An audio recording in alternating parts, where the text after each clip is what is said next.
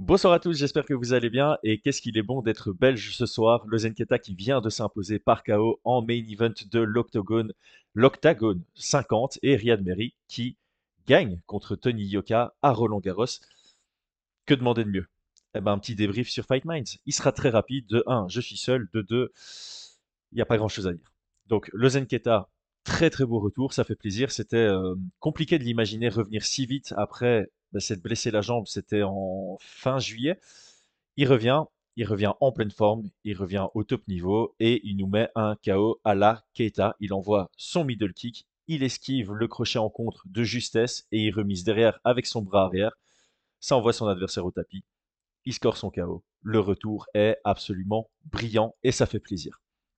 Du côté de Tony Yoka contre Riyad Meri, on va quand même un tout petit peu débattre. Alors, premier, premier point, Tony Yoka, trois défaites de suite.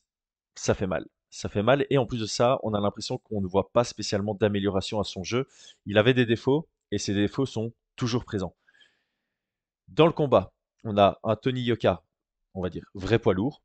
Riyad Meri qui est en train de se transformer en poids lourd, mais il y avait un sacré différentiel de taille qui était ultra visible. Donc, Tony Yoka, 2 m 2, Riyad Meri, 1 m 84. Alors, je sais, évidemment, dans les sports de combat, la taille n'a pas tant d'importance que ça. C'est ce que tu en fais qui a de l'importance. Et là, clairement, on a l'impression qu'on a un Tony Yoka qui n'a pas du tout joué de ses forces morphologiques, en tout cas, par rapport à Riyad Meri. Riyad Meri, de l'autre côté, fait un très très bon combat par rapport à sa morphologie et celle de Tony. Il est venu, il a réussi à casser la distance, il a réussi à marquer les frappes les plus solides, les plus percutantes du combat et il l'emporte 6 rounds à 4 aux yeux des trois juges, si je ne dis pas de bêtises. Il me semble que euh, les trois ont donné 96, 94, 96, 94. Il remporte le combat, c'est unanime et je trouve ça ultra mérité. Je me demande même si on n'aurait pas pu aller puiser un 7-3 sur les rounds. Euh, moi, c'est le score que, j'avais en tout cas. D'ailleurs, on va essayer de créer de l'engagement sur la chaîne. Quel était ton scoring à la fin de ce combat? Discutons un tout petit peu stratégie. Le premier round était assez dans l'observation on va dire ça. Il était plutôt dans l'observation. Deuxième round, ça commence à accélérer. Troisième round et quatrième round, il y a un Riyad Meri qui accélère réellement.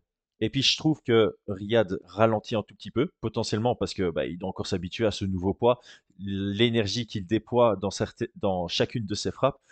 On a l'impression qu'il a un peu ralenti pour s'assurer d'être encore performant dans le 9 et 10. Il réaccélère dans le 9 et euh, ça fonctionne à chaque fois. À chaque fois que Riyad accélérait, on avait vraiment Anthony Yoka qui était 100% en mode défense. Il n'y avait aucune recherche de contre.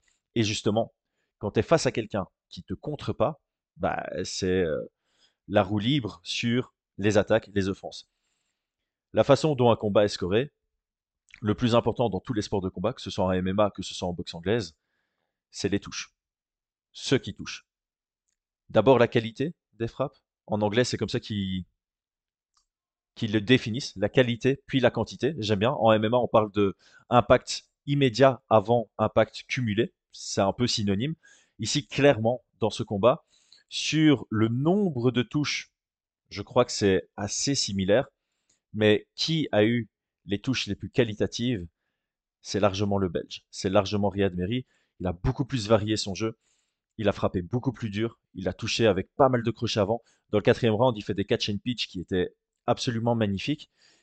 Et pour les fans de Tony Yoka, pour les fans français, il y a réellement une déception à, avoir. Je, ne suis pas euh, le mec qui va donner beaucoup de leçons, mais quand il y a un différentiel de taille comme ça, tu dois gérer cette distance. C'est toi qui dois créer de l'output, qui doit mettre du volume sur cette distance, qui doit utiliser ce jab pour garder ton adversaire le plus loin possible de toi et l'empêcher de rentrer dans cette distance où lui peut te toucher. Parce que clairement, ça, c'est la logique de base quand tu es plus grand que ton adversaire et que tu as une meilleure allonge que lui, parce que quand tu combats contre Volkanovski, tu peux être plus grand que lui avec une moins bonne allonge que lui, par exemple, mais quand tu es plus grand que ton adversaire et que tu as une meilleure allonge que lui, il y a une distance où aucun des deux ne peut se toucher.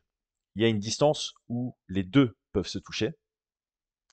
Et il y a une distance où seulement le plus grand est capable de toucher et que le plus petit est trop loin que pour toucher.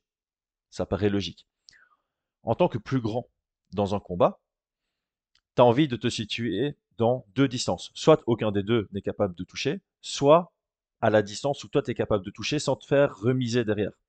Le plus petit, lui, il a envie d'être à la distance où aucun des deux ne peuvent se toucher, ou à la distance où les deux peuvent se toucher. Et le but, évidemment, du plus petit, c'est quand il est dans la zone de contre, ou la zone d'échange, on va dire, soit toucher plus, donc toucher, sortir, soit ne pas se faire toucher, rentrer pour toucher et sortir après, soit toucher, se faire toucher, mais toucher plus ou toucher plus fort, tout simplement. Et dans ce cas de figure, ben, Riyad c'est ça qu'il a fait. Il a réussi à rentrer très très souvent dans une distance où lui était capable de toucher Tony Yoka. Par conséquent, Tony Yoka était également capable de le toucher.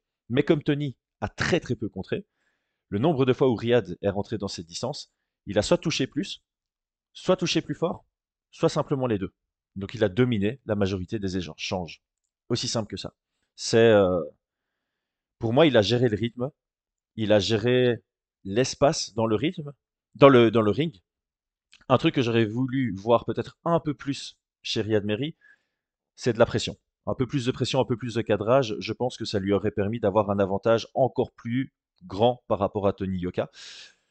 Tony Yoka, clairement, ce que j'aurais voulu voir en plus, c'est plus de proactivité et de réactivité. Pour moi, il n'a pas été assez proactif dans les moments où il engageait. Il n'a pas assez utilisé ce jab, il n'a pas assez utilisé cette allonge, il n'a pas assez envoyé d'éléments, il n'a pas assez envoyé d'informations, il n'a pas assez feinté, il ne s'est pas assez bien déplacé, je trouve. Et il n'a pas contré. Et donc, le fait qu'il n'envoyait pas assez d'informations sur l'axe ça permettait à Riyad Mehri de casser cette distance. Et le fait qu'il ne compterait pas quand Riyad Mehri rentrait en distance, bah, continuait à le faire et n'était pas attentiste à le faire. C'était une porte ouverte vers la victoire. Donc très très bien joué de la part de Riyad Mehri qui prend tout le crédit. Clairement, je pense que là les fans français vont vouloir décrédibiliser un peu en disant que Tony Yoka a été décevant. Certes, je pense que je peux m'aligner à ça. Mais il ne faut pas que ça décrédibilise la performance de Riyad Mehri qui est venu bien préparé. Stratégiquement, il a fait ce qu'il devait faire il a bien implémenté sa stratégie et il est venu gagner un, combat qui était euh, pas spécialement facile pour lui. Il faut pas oublier qu'il a été très inactif pendant la pandémie. Il sort également d'une défaite compliquée en montant de catégorie de poids. Il fait face à un gabarit qui est difficile pour lui à, combattre. Et il vient s'imposer en terre ennemie. Donc franchement, Riyad, respect pour cette performance. C'était euh, très beau. Et moi, je ne peux être que satisfait, évidemment, en tant que Belge. Donc voilà, en, gros c'est ça. Je, pense que de ce combat, on peut tirer pas mal de leçons de comment combattre contre quelqu'un qui est plus grand et inactif, comment le forcer à être inactif. Donc peut-être qu'il y a eu ça aussi. Peut-être que quand Riyad touchait fort, Tony Yoka l'a senti, il s'est dit ouf, il frappe fort, et ça a rendu Tony Yoka plus attentiste que ce qu'il n'aurait voulu être. Et par conséquent, ben, Riyad a pu dérouler son jeu. Encore une fois, ça remet du crédit sur la victoire de Riyad Meri.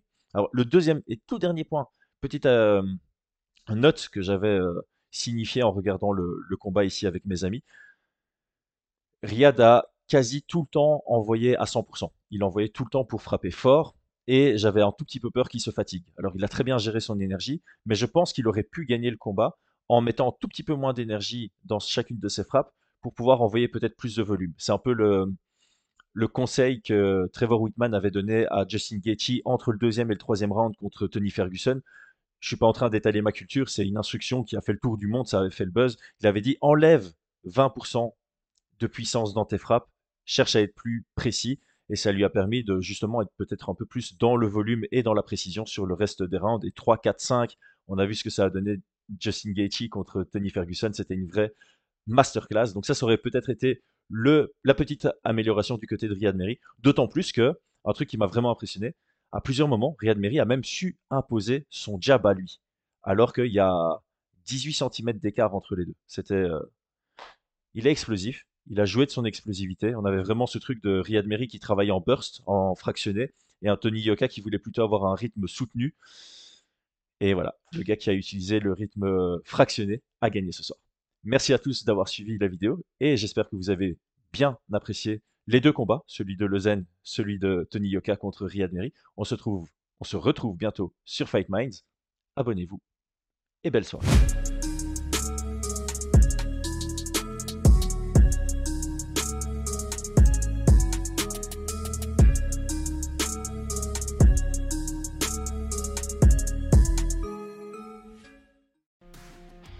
Et c'est tout pour aujourd'hui. L'équipe Fight Minds te remercie d'avoir investi de ton temps pour écouter le fruit de notre travail et de notre passion commune pour le MMA. Nous t'invitons à t'abonner à notre podcast et à nous mettre un petit 5 étoiles si notre travail te plaît, ça nous donnera toujours de la force. Et si tu veux donner un petit coup de pouce à notre projet, parle de nous autour de toi, ça contribuera à notre développement. Nous sommes également sur Twitter et YouTube, viens nous y retrouver pour échanger. A très vite pour plus de contenu sur l'art de la bagarre.